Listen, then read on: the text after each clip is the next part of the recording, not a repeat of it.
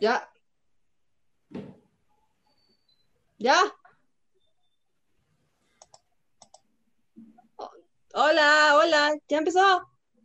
Hola, pues es que no, no veo más que a Alfonsita en mi pantalla, pero digo, debe de ser la cosa así, pero está bien. Yo soy Terevale. Me da muchísimo gusto estar con ustedes nuevamente. Este, déjenme que les cuente tantito. Acabo de entrevistar a Rosa Montero, que es una periodista y una escritora española que yo admiro mucho. Y de verdad que les recomiendo, si pueden ver la entrevista, está ahí en eh, Twitter, en mi Twitter, que es arroba tvale 2012. Voy a hacer anuncios ahorita. Arroba tvale 2012 Allí está la entrevista con Rosa Montero, creo que la van a disfrutar, ella es una tipaza. Moni, que siempre es fiel amiga y compañera, la vio y también le gustó. A mí me cayó súper bien y es una gran, gran periodista y escritora. También les recomiendo que vean hoy el artículo de Jaime Guerrero en este en el periódico El Economista. De veras vale mucho la pena el artículo porque es un artículo no solamente eh, conceptuoso, sino es un artículo que a mí en lo personal me tocó emocionalmente.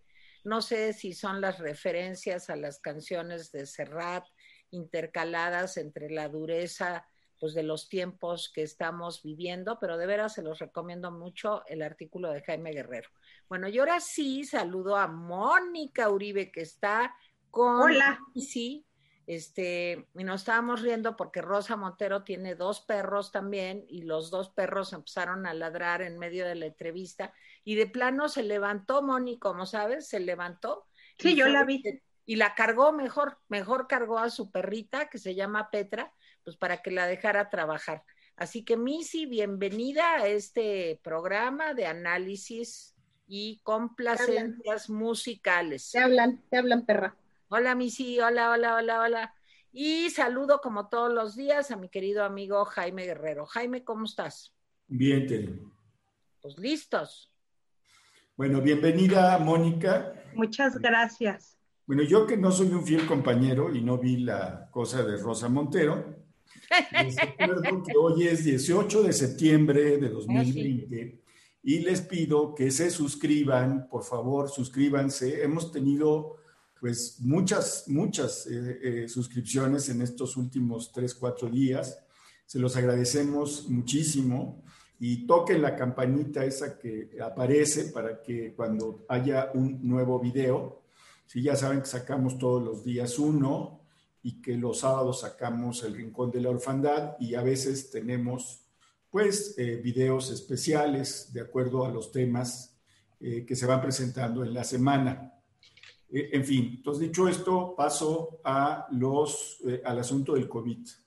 Miren, ayer los contagios fueron de 3.182, bajó, ¿sí? Y ya llevamos 684.113. Y muertes, 201, eh, bajó también, porque el día anterior habían sido 300, y ya llegamos a 72.179. Pero más quiero decir una cosa. Digo, esos son los datos oficiales. A mí me parece muy raro. Yo les pregunto a ustedes que nos están viendo y, a mis compañeras, porque yo cuando salgo a la calle, mi oficina está a 20 minutos caminando de, mi casa, eh, a veces voy en coche, a veces voy caminando, pues todo ataviado como debe ser, pues yo ya veo prácticamente todo abierto. O sea, días normales y cuando eh, veo, veo el transporte público en horas pico, pues ya lleno. ¿sí? Y cuando salgo a la calle también veo que la gente pues no, no lleva o no lleva cubrebocas o lo lleva como, como pues para detener la papada o, no sé, en fin, con la nariz por fuera, en fin. Eh, y eso pues quiere decir que no estamos atendiendo las medidas de distanciamiento.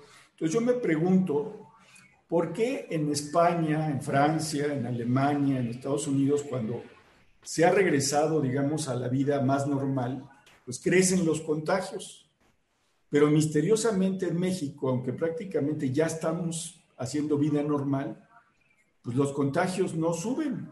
Entonces, mi conclusión es, eh, los mexicanos nos estamos haciendo inmunes al COVID o están jugando con las cifras. Ustedes escogen.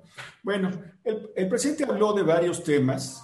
Miren, después de oír la mañanera, queda más que claro que el presidente quiere un país sometido, no quiere un país crítico.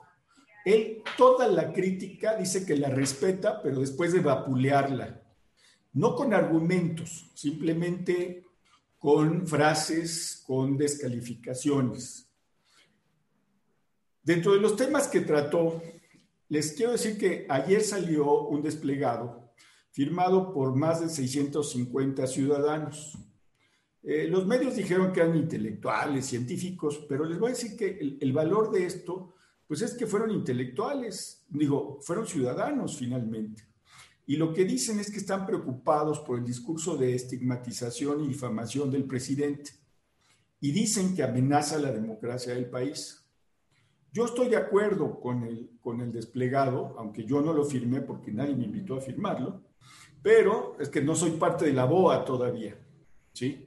Entonces, cuando ya sea parte de la BOA, pues ya voy a firmar estos desplegados.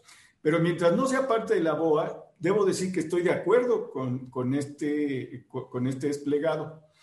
Y como era de esperarse, el presidente descalificó a estos 650 mexicanos.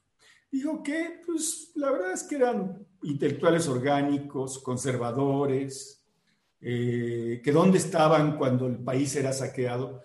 Oigan, de veras, es una ignorancia.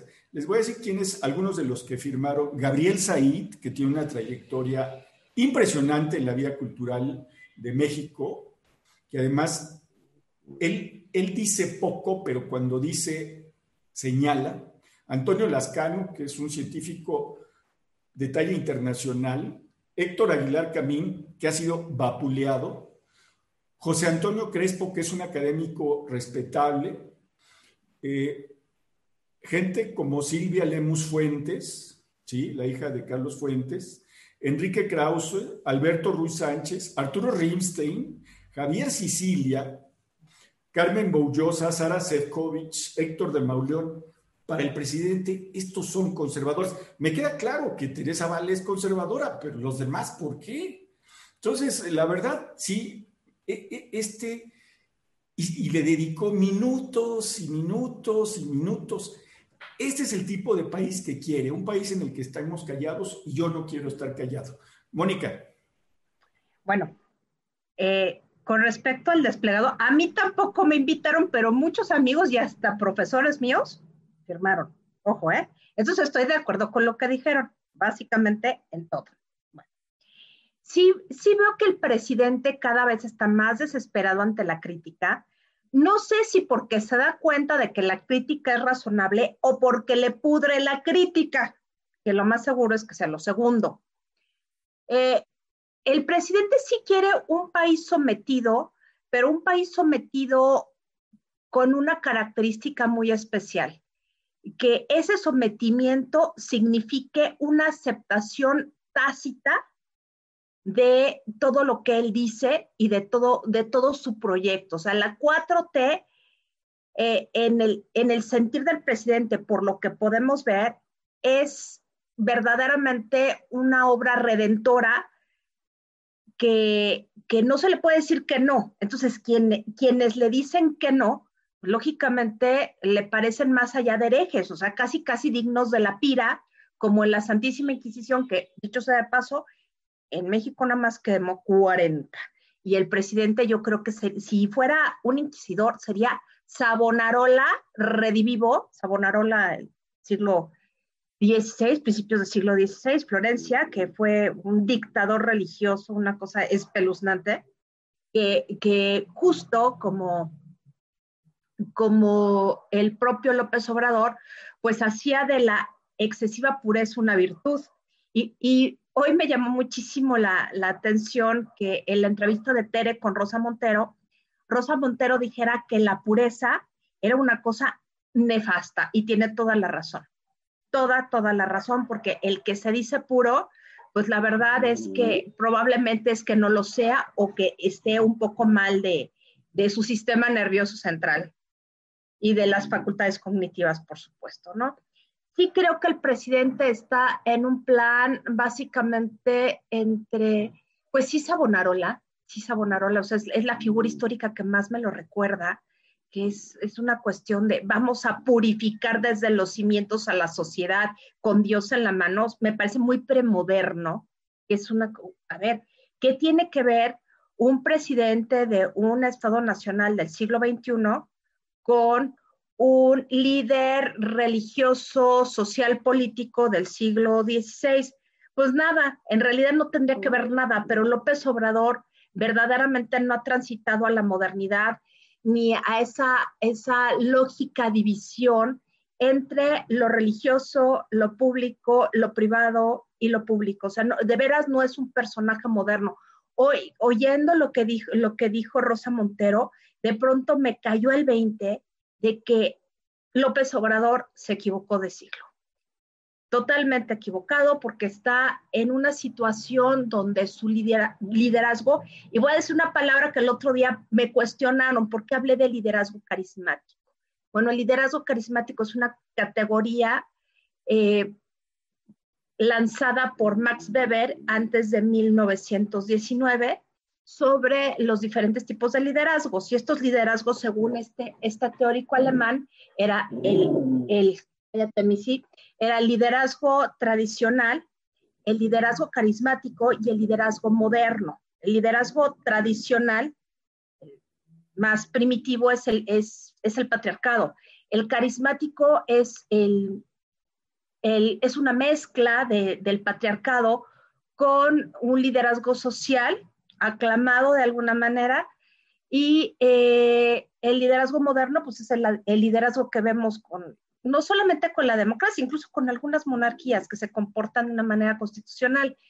Pero eso no quiere decir que sea carismático, es simpático, simple y sencillamente que es un carisma fundacional de personalidad que se convierte como en, en una especie como de santón, que es lo que atrae a las masas. Es, es una explicación que quería dar. Sí veo a López Obrador verdaderamente ya muy, muy fuera de la lógica de la racionalidad moderna y algo que, me, que verdaderamente sí me, me preocupó fue cuando estaban hablando de, de, reforma y de las masacres que publicó reforma, pues que el señor se riera, realmente ya nos habla de, de ciertas patologías de, no estar en contacto con la realidad y eso es realmente muy preocupante porque eh, en principio suponemos que López Obrador tiene, a lo mejor no nos gusta su, que a mí en lo personal no me gusta nada su proyecto, pero de alguna manera tenía una conexión con la realidad.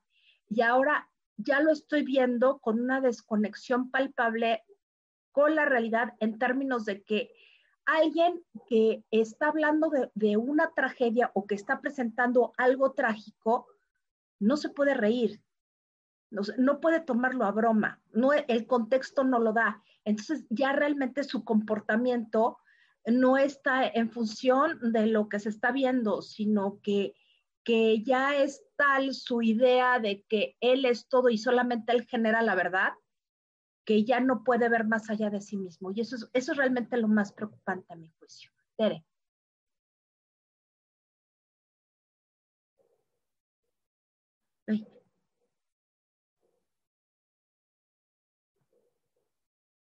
Tere.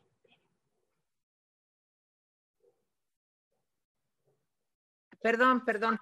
No, no me estaban escuchando. Yo les estaba diciendo que sí, que yo firmé el desplegado, estoy convencida de todo lo que dice, pero además creo que faltan muchísimas personas que todos los días pues hacemos un trabajo eh, por la libertad de expresión, que luchamos desde nuestras trincheras, vuelvo a repetir lo que ayer comentábamos con Jaime y con Miguel, pues poquito o mucho desde nuestra modestia o de nuestro, desde nuestros imperios, digamos, este, pues hacemos lo que podemos. Entonces, claro que faltó la firma de Jaime Guerrero, de Mónica Uribe, de María Elena Cantú, de Miguel González Compeán y de muchos más, pues que todos los días estamos dando la batalla contra pues, estas acciones autoritarias. No me extraña que el presidente lo desprecie, o sea, pero a ver, Moni, yo aquí sí difiero de lo que tú dices. No es que esté perdiendo contacto con la realidad. O sea, yo no coincido como psicóloga con eso. Simplemente el presidente no tiene empatía. O sea, esta sensación de que puedes entender al otro, de que puedes eh, compadecerte, que eso es lo que mero quiere decir, este, eh, compadecer, que, tienes compasión por otro ser humano, eh, pues yo creo que sí es algo alejado del presidente y de algunas otras personas que lo rodean. El señor Gatel, por decir una. O sea, no hay la menor empatía. Yo escuchaba ayer, no me acuerdo en qué programa, una historia trágica, creo que era con Pepe Cárdenas, eh, pues de una mamá, ¿verdad? Con, o con Ciro Gómez Leiva, perdonen, me hago bolas yo también tanta cosa que oye uno, pero todos buenos, eh, en donde una mamá contaba pues de cómo se había muerto su niña porque pues no habían llegado los medicamentos contra el cáncer, empezó a avanzar el problema y pues la niña falleció. ¿Cuántos papás me escriben a mí a diario y a ustedes y a nosotros, pues poniendo este su caso como emblemático de lo que está pasando con muchos pacientes en México, con muchos niños, adultos, enfermos. Entonces, este, realmente el problema no es que el presidente, yo creo, no sepa lo que está haciendo porque ya se, se piró. No, el presidente sí sabe lo que está haciendo. Lo que pasa es que carece de esa empatía que te permite, pues de veras, eh, comprender a otra persona y tratar de ayudarle. Ahora, lo considero muy grave porque de él depende, pues, la vida de muchísimas personas que a través de su gestión, pues podrán o no recibir medicamentos, podrán o no recibir ayudas en distintos momentos. Entonces, esta falta de empatía, pues sí produce un alejamiento eh, pues maligno, diría yo, en este tipo de gobernantes. Yo creo que el mismo caso, y yo ya he hablado de esto otras veces, es el de Trump. Hay muchas semejanzas. No es algo este, casual que se entiendan bien o que, en fin, aunque el presidente Trump pues, siempre está madreándonos, por lo mismo, porque pues, no, no tiene empatía ni entiende nada de lo que es la amistad o el cariño o la responsabilidad, me refiero al presidente Trump, pero eh, pues realmente sí hay ahí un germen eh, patológico, hay un germen pues que habla pues de ciertas características que ahora les decimos narcisismo maligno, pero que en, en, mis tiempos, hace 40 años, cuando yo estudiaba psicología, pues se llamaba simplemente personalidad sociopática y yo creo que tiene mucho de las dos cosas. Entonces, bueno, el desprecio eh, pues al otro, que se ve en el desplegado, pero en los niños con vacunas, pero en las muertes por COVID, pero en las empresas que están quebrando, pero, o sea, en todas las áreas en donde hay un conflicto terrible en nuestro país, que son casi todas, desgraciadamente, en el problema de la inseguridad, en el problema del agua en Chihuahua, en el problema de los feminicidios. Ustedes pónganse a pensar de todos los problemas que yo he mencionado ahorita, todos tienen un denominador común en el fondo, la falta de empatía, la falta de capacidad para entender al otro y tratar de apoyarlo y ayudarlo. Entonces, bueno, este, el, desplegado, pues es como decía Jaime, como decía Mónica, es simplemente una muestra de 650 mexicanos que pues levantamos la voz y decimos no nos gustan las cosas como están, no nos gusta que se ataque pues algo que es un pilar fundamental de la democracia, que es la libertad de expresión. Y claro que faltan muchas gentes, pero desgraciadamente creo que nos va todavía a quedar mucho tiempo en donde vamos a necesitar hacer no un desplegado, a lo mejor cientos, decenas, miles, dada la cerrazón que existe, pues para poder ponernos en el lugar del otro por parte de, la, de las personas que nos gobiernan. Jaime. Sí, bueno, eh, totalmente de acuerdo con, Teresa. Eh, no podemos decir que está fuera de realidad porque de alguna manera lo disculparíamos. Y yo no sé si es narcisista o no, lo que yo sé es que está siguiendo esta política de manera deliberada. Eh, eh, el presidente López Obrador, igual que el presidente Trump, no hace política para todos los mexicanos y mexicanas, hace política solo para sus seguidores, ¿sí? para encolerizarlos, para llamar a que se movilicen, que no tiene tanto éxito, pero es muy peligroso hacer eso. Varios de los, de los que firmaron y luego fueron entrevistados dijeron pues, que era peligrosa esa trayectoria porque eh, la sangre podría llegar al río o la violencia podría llegar al río. No, no sé qué metáfora utilizaron, pero dando a entender que estamos en un tris de que estos enfrentamientos verbales se conviertan en enfrentamientos físicos. Y yo también creo que pues todo esto empieza de una manera verbal y termina siendo algo horrible. Ojalá que yo me equivoque, pero creo que no tenemos un presidente que impida que eso llegue para acá. En fin, también se habló en la mañana del informe de seguridad, se hace los 20, pero como el 20 va a ser domingo, se hizo hoy el informe de seguridad. Dice Alfonso Durazo que bajó el homicidio doloso. ¿Cuánto bajó el homicidio doloso? Punto 46. Y lo celebran como si fuera un triunfo. ¿Saben cuánto es punto 46? Hubo 14 homicidios menos sobre 3.900 y pico. Perdón, ese es un mal chiste. Pero además cuando pasan la gráfica, si ustedes ven la gráfica de eh, la mañana, vamos viendo cómo el asunto fue creciendo de Calderón, luego se estabilizó en los últimos años de Calderón y los primeros de Peña, luego volvió a subir y en todos los casi dos años que lleva el presidente López Obrador, ¿sí? lo que hemos visto es que está muy arriba. O sea, este año y el pasado fueron peor que los peores años de Peña y de Calderón es peor. Dice, en fin, si ellos quieren celebrar un punto 46 de disminución, ¿sí? Pues quién sabe eh, qué, querrán eh, eh, celebrar. Luego dice que el presidente le molesta que den noticias los periódicos. Se le fue encima otra vez al Reforma por publicar a ocho columnas sobre las masacres en el país, porque ya saben que oficialmente dice el presidente que no hay masacres. Entonces, si el Reforma dice, oigan, pues cuando matan a cinco seis o aparecen ocho cadáveres, pues ¿cómo se llama eso? Se llama masacre aquí y en China.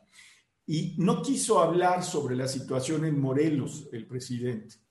Sí, pero resulta que no solamente hay malas noticias en cuanto a los homicidios dolosos. El secuestro también aumentó de julio a agosto. Los feminicidios aumentaron de julio a agosto. ¿sí? La extorsión aumentó de julio a agosto. Entonces el presidente lo que está haciendo, y le llama esto reporte de paz. Pues no sé cómo puede ser un reporte de paz. La verdad es que cuando uno está por encima de los 3.800 o 3.900 homicidios dolosos eh, mensuales, pues perdón, pero ese parece el saldo de una guerra civil, no parece el saldo de una política de paz. Si alguien todavía cree que después de casi dos años, ¿sí? este país se va a pacificar con eso, es muy, muy inocente o lo que ustedes quieran llamarlo. Pero hubo otro tema que me preocupó. Yo en una época de mi vida estuve cerca del conflicto en Chiapas, una época de mi vida en la que tuve el privilegio de conocer a la primera Cocopa, ¿sí? Y de conocer el trabajo de esa primera Cocopa.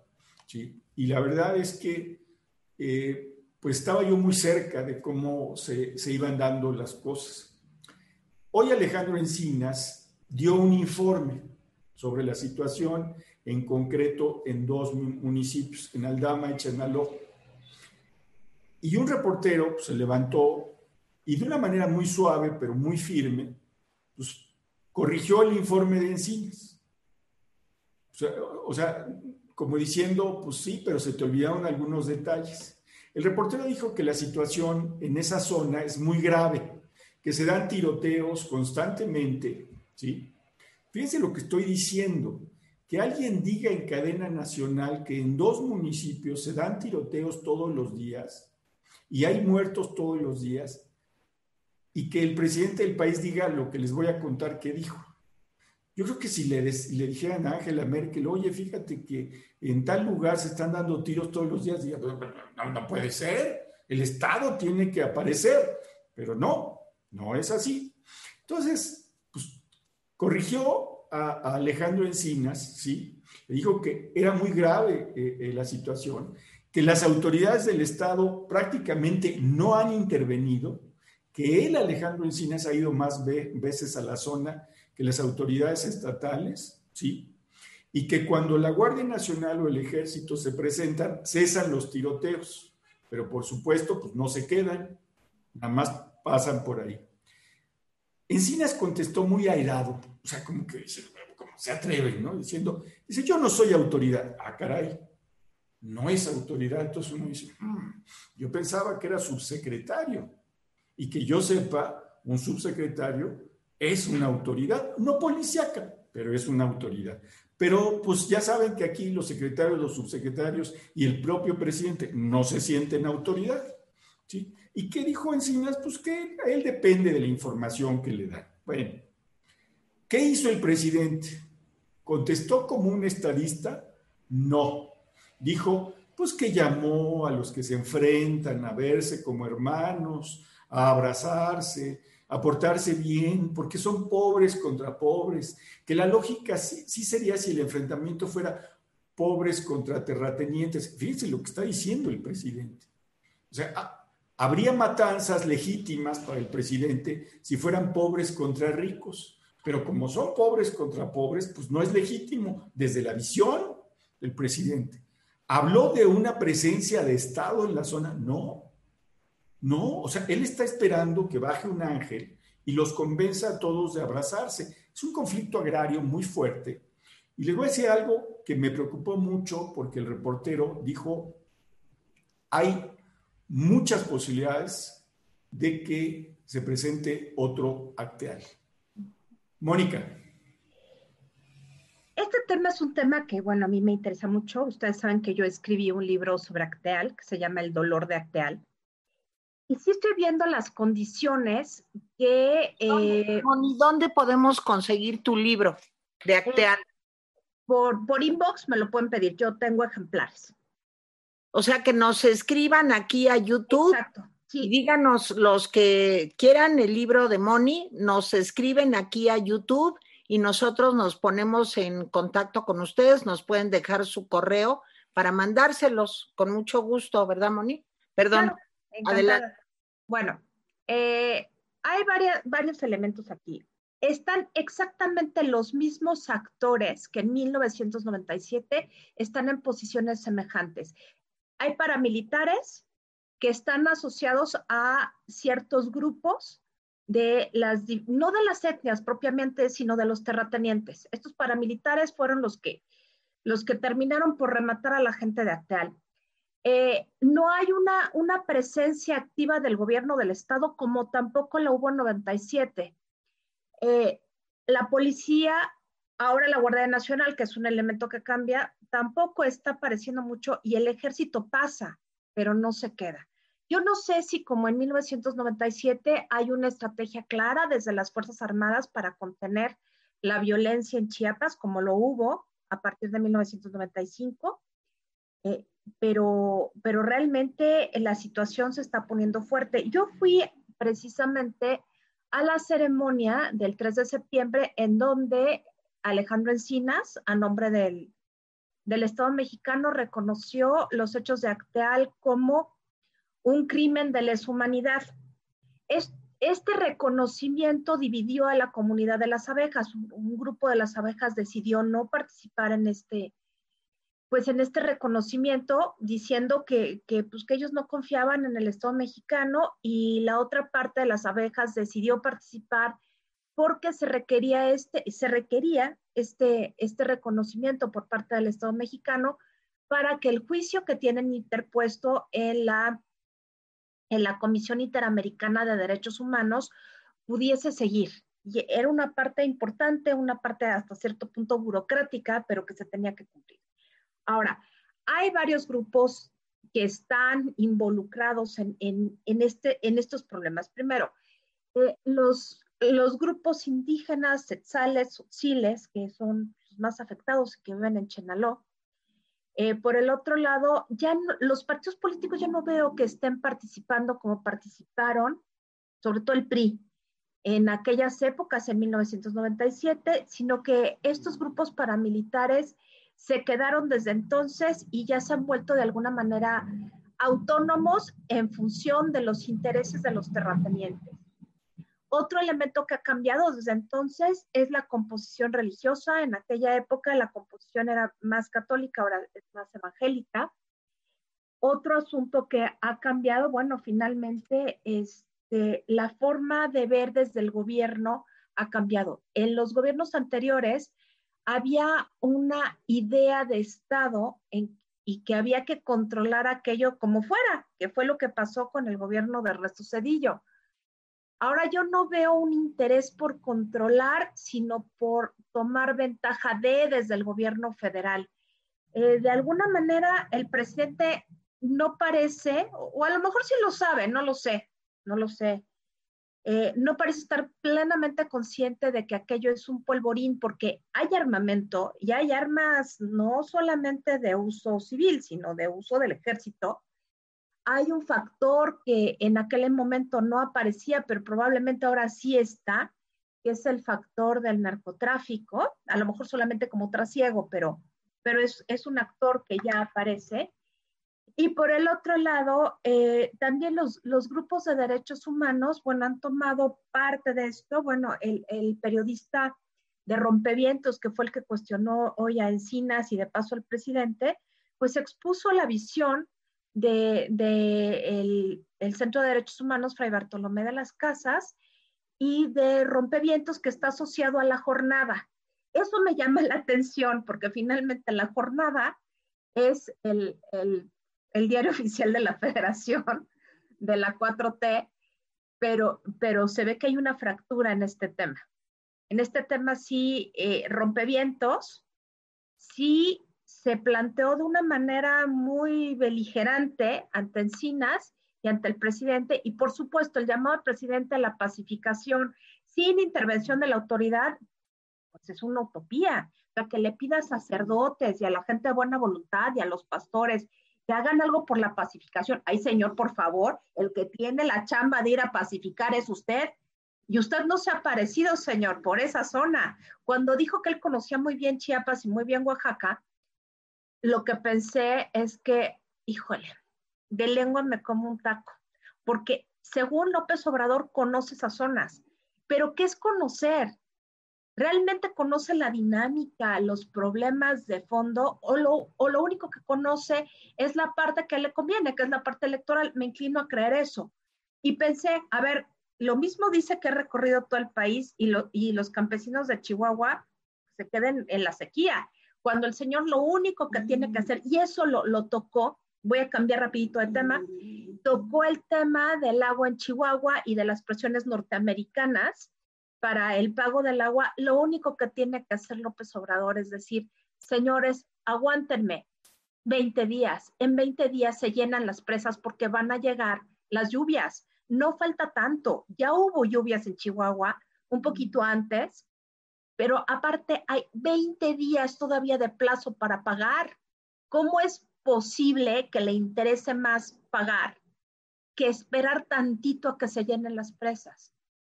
Sabemos con quién quiere quedar bien, con su jefe Trump, a costa de todo, ya lo sabemos. Y lo mismo está pasando en Chiapas. La falta de empatía del presidente no le permite entender que realmente las personas tzetzales, tzotziles en los altos de Chiapas viven en un constante temor de que los desplacen o de que los maten los paramilitares. Y esto ha sido desde 1995. Sobre todo porque estuvo esta estrategia, la, famosa, el plan Chiapas 94, que no era 94, sino 95, porque no se, no se hizo en tiempos de Salinas, sino en tiempos de Cedillo. Ahí se ve una clara, una clara diferencia entre el enfoque que se le dio de pacificación en 1994, sobre todo para, para bajar al, al ZLN y el enfoque de confrontación. De hecho, lo que yo puedo decir ya, no como hipótesis de trabajo, sino como algo más comprobado desde mi perspectiva de análisis, es que Acteal finalmente es el producto del interés por el control del gobierno federal de la zona de Chiapas, porque había intereses económicos importantes que veían en Chiapas, sobre todo los análisis de, varias empresas norteamericanas y transnacionales que veían en Chiapas como el verdadero problema que tenía que atender en México para pacificar esa zona y que hubiera una confianza para la inversión. Y eso era un interés muy grande para Ernesto Cedillo.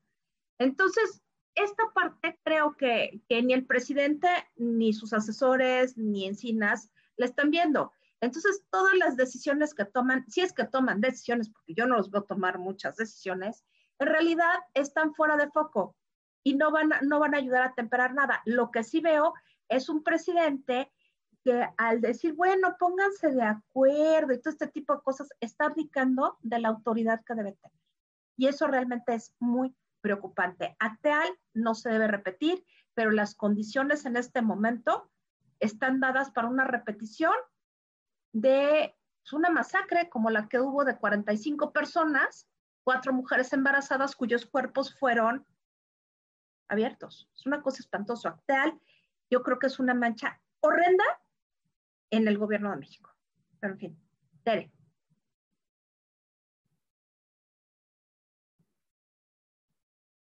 Perdón, perdón. Ah, estoy loca, ahora ya se me, hago bolas con los botones. Bueno, este, les quiero decir que Mónica ha aportado mucho el día de hoy porque Mónica dedicó pues muchos meses de su vida, si no es que años, a trabajar y a investigar para conseguir el libro que pues publicó y que es justo sobre este tema. Entonces, cuando a mí Mónica me dice que se están dando condiciones similares, pues de veras que le hago caso, porque pues es una mujer, una académica, pues ustedes la ven aquí muy sencillita con misa y todo, pero pues tiene que la maestría, que el doctorado, que ta, ta, ta. Entonces, este, pues yo sí de veras le creo y, me parece muy preocupante lo que nos está diciendo, porque es una estudiosa de, de, de veras del tema. Entonces, Mónica, me alerta muchísimo lo que nos estás contando, lo lamento mucho por el país. Y quiero retomar el otro tema, el de Jaime, que decía que la sangre llega al río. Voy a leer el último párrafo de este desplegado, que creo que explica muy bien lo que nos estaba comentando Jaime hace un momento. Dice así el desplegado, dice, recordemos por último que no se estigmatiza a personas físicas o, morales desde el poder presidencial sin ponerlas en riesgo no se alimenta el rencor desde esa tribuna sin que el odio llegue al río alguna vez.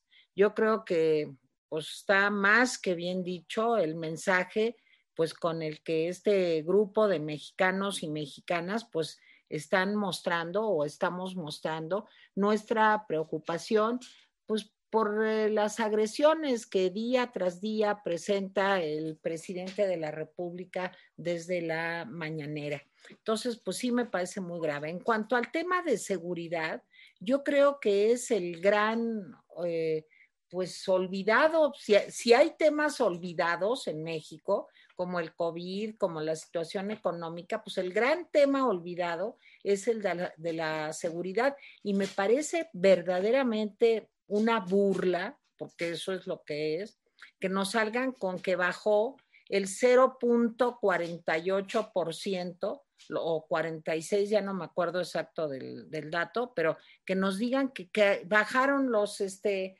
los eh, homicidios, pues es realmente, y que dice, no, y aparte dijo Durazo, acuérdense, dijo, y esto quiere decir que nuestra estrategia es correcta. O sea, sí, sí lo dijo. Era, dicen, bueno, vamos a hacer más, tenemos que ver, vamos a hablar con expertos. Como le tienen repeluzne a los expertos, porque no los toleran, ya ven que pues más vale este, lealtad que conocimiento, a ver si te pones en las manos para que te operen de el apéndice con lealtad y sin conocimiento. Bueno, pues es lo que dicen. Entonces no se reúnen con expertos ¿Cuántas veces han dicho Eduardo Guerrero, Alejandro Ope, etcétera, etcétera, etcétera? Hay muchos académicos, pues que habría que hacer una reingeniería de la gestión del problema de la seguridad en México. Entonces, este, pues creo que sí es una burla que digan esto. Y como en el COVID, como en el problema económico, se escucha a cualquiera menos a los expertos. Y esto de que pobres contra ricos sí se vale, oye, pues esto, ¿de qué se trata, Dios mío? O sea, de veras, ¿cuál es el punto de vista de un ser humano que puede hacer una afirmación casi de este tipo? O sea, qué falta de empatía, pero también qué resentimiento. Ya les he platicado aquí mucho de un libro que me parece espléndido de Gregorio Marañón, que se llama Tiberio, Historia de un resentimiento. Y de veras, este, léanlo. Eh, no sé si todavía lo podrán conseguir. Jaime está, quién sabe, haciendo bailes, pero este, no sé si lo podrán conseguir. pero es un libro de Espasa Calpe en donde entiendes muy bien qué le pasa a un ser humano cuando está resentido, cómo se genera tanta agresión, digamos, guardada, ahí entripada, y cómo cuando eh, pues la vida a un resentido le da la oportunidad de ser poderoso, pues abróchense los cinturones porque vamos a tener mal tiempo. Y eso lo estamos comprobando hoy. Y sí, señor, el señor Durazo dijo que esto que había bajado era una muestra de que la estrategia estaba funcionando. O sea, esto no va a cambiar. Jaime. Bueno, sí, eh, siguiendo a Teresita, ustedes piensan que Mónica es una chica sencilla del campo, pero en realidad es este, una, una intelectual muy sólida. Esto de Acteal, pues ella lo conoce bien. Yo solamente eh, debo decir una cosa. Eh, a mí me tocó, decía yo, estar cerca de la COCOPA, de la primera COCOPA, ¿sí? la Comisión eh, de Concordia y Pacificación. Y varios de los que estaban en la, en la COCOPA, si no es que todos, ya no me acuerdo tantos años que ha pasado, advirtieron no una, sino varias veces al gobierno de aquel entonces, el gobierno de Ernesto Cedillo, del riesgo que había de enfrentamientos, porque había habido muchos roces, había habido muchas amenazas. Se le dijo varias veces al gobierno que las cosas estaban muy tensas y que el gobierno debía pues hablar con quien tenía que hablar y tener una presencia de Estado. Acteal no es un rayo en cielo sereno, para usar una frase, perdón, perdón, de Marx, sino que es la consecuencia de una serie de cosas que se vinieron concatenando.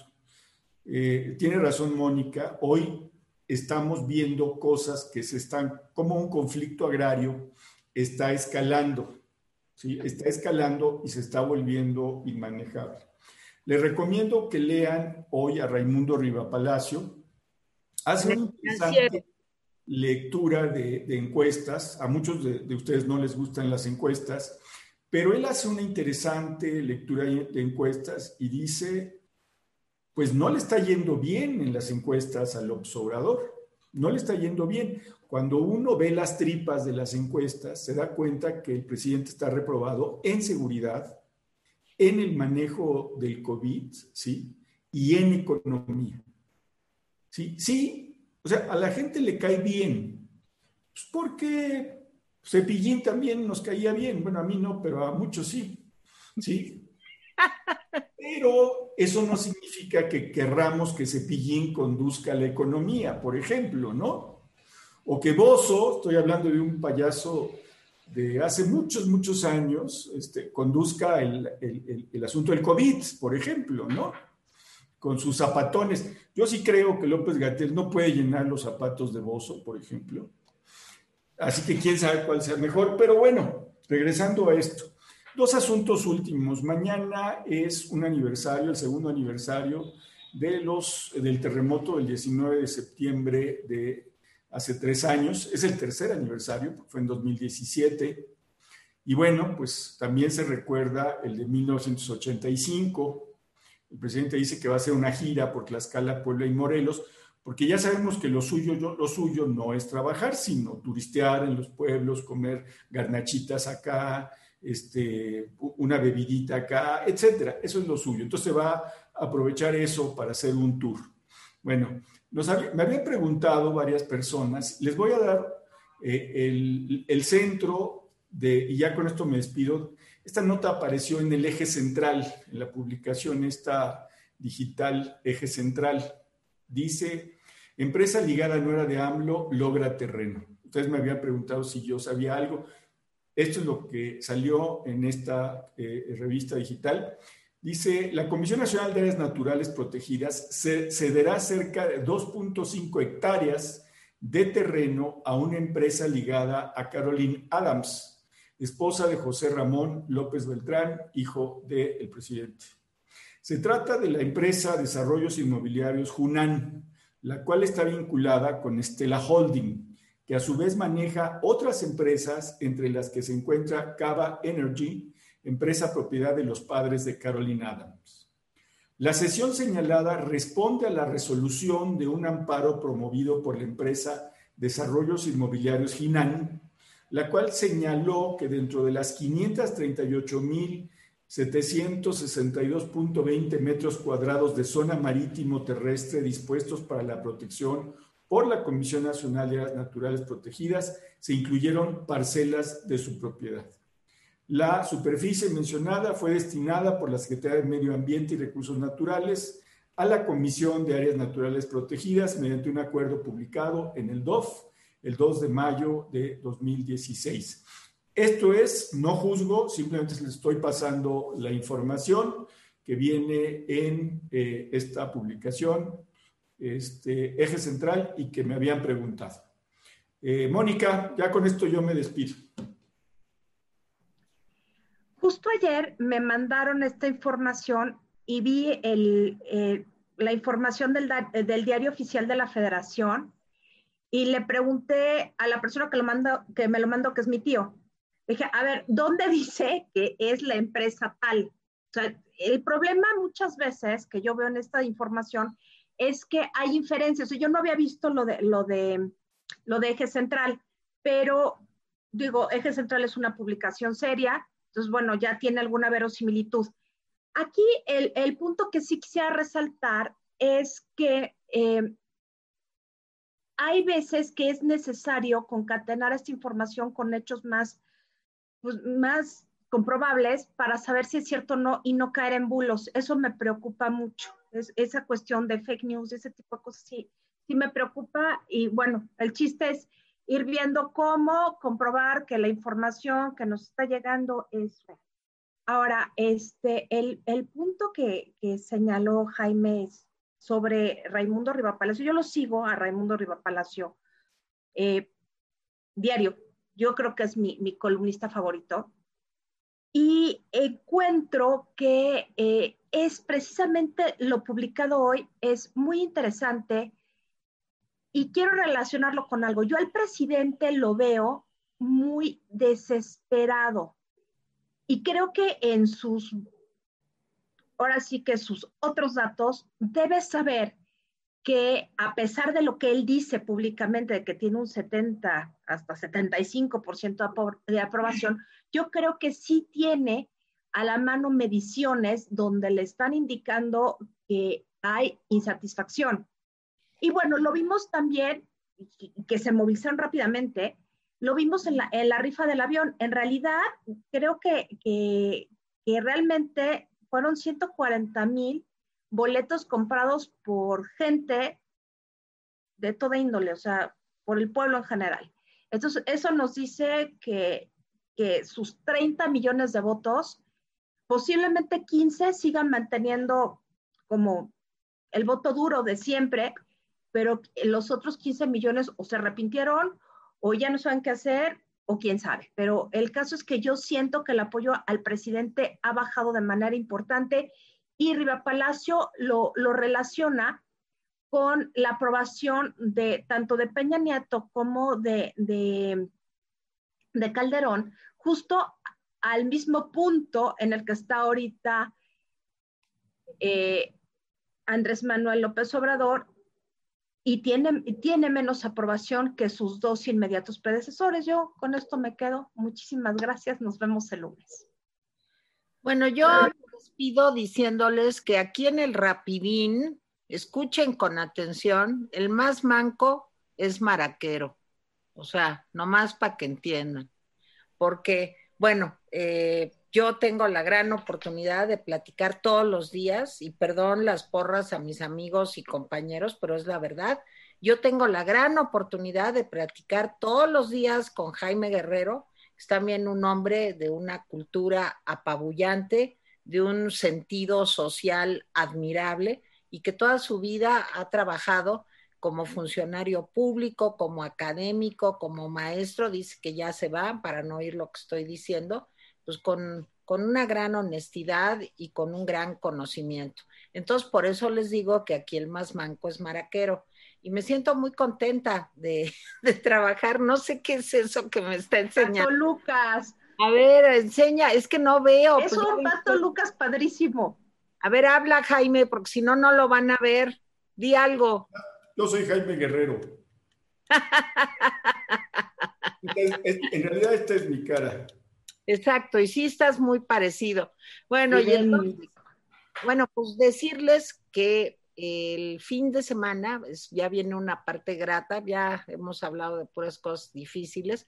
El fin de semana vamos a tener un especial con Nicolás Alvarado y Gabriela Guerrero, que va a estar de veras claustrofóbico porque vamos a hablar de las películas de confinamiento. Hay un chorro de películas de personas que quedan atrapadas, encerradas, este, que no pueden salir a la calle. Ojalá y nos inspiremos para no salir a la calle tanto, porque como dice Jaime, este es el único país del mundo en donde, fíjense, la gordura es la responsable del COVID. En otros países no este, flacos no se han muerto, todos son gordos. Y también es el único país del mundo en donde están disminuyendo los contagios, o sea, es una cosa para que venga el señor, este, ya se me olvidó el nombre de Brayus, no me acuerdo cómo se llama, el de la... ¿Perdón? Gebreyesus. Gebreyesus, que venga pues a ver y a estudiar a los mexicanos, a ver cómo le hemos hecho. Pero bueno, pues así está la cosa. Bueno, a ver, Jaime, rápido porque doña Moni se nos tiene que ir. Sí, este, leo eh, eh, algunos de ayer, perdón que no lea muchos, lo que pasa es que me agarró fuera de, mi casa. Eh, R. Castillo dice, lo leí ayer navegando por ahí, dice, en tiempos de crisis, los inteligentes buscan soluciones y los inútiles buscan culpables. Entonces ya saben a quién le queda. ¿sí? Yo también leí, leyendo algunas frases de Cicerón, eh, no el sobrino de Porky Pig, sino Cicerón el romano, ¿sí? Eh, decía Cicerón que en tiempos de guerra la ley calla. Y me da la impresión de que el presidente está en tiempos de guerra. ¿sí? Luis Fernando Vega de Ávila eh, dice, la idiosincrasia de nosotros los mexicanos es criticar acremente a los partidos pensando que somos ajenos a la política y tenemos el derecho a denostar sin asumir ninguna responsabilidad. El resultado es lo que estamos viviendo con el rupestre sujeto que está en Palacio. Por nuestra apatía y falta de compromiso, mi familia y yo nos consideramos oposición. Luis Fernando Vega de Ávila, gracias, de acuerdo. Rosa Yescas dice que el enlace de mi artículo no sirve, es el de la semana pasada, y creo que solo dura 24 horas el enlace.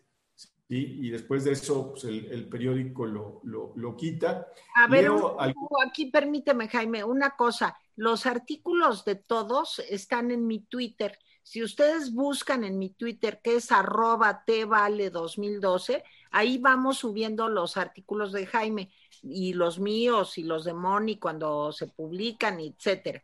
Entonces, y los de Miguel, en fin ahí están. Entonces, métanse a mi Twitter y ahí encuentran los eh, artículos de Jaime. Sí, pero el problema es que cuando te vas del link al periódico, el periódico ya lo dio de baja. Ah. No sé si tu método lo resuelve, pero bueno, a ver, de hoy. Este, eh, Elizabeth Oviedo dice, Manuel López cada vez está peor. Creo que regresó a su infancia, hace berrinchitos, pero con esa bandera navega.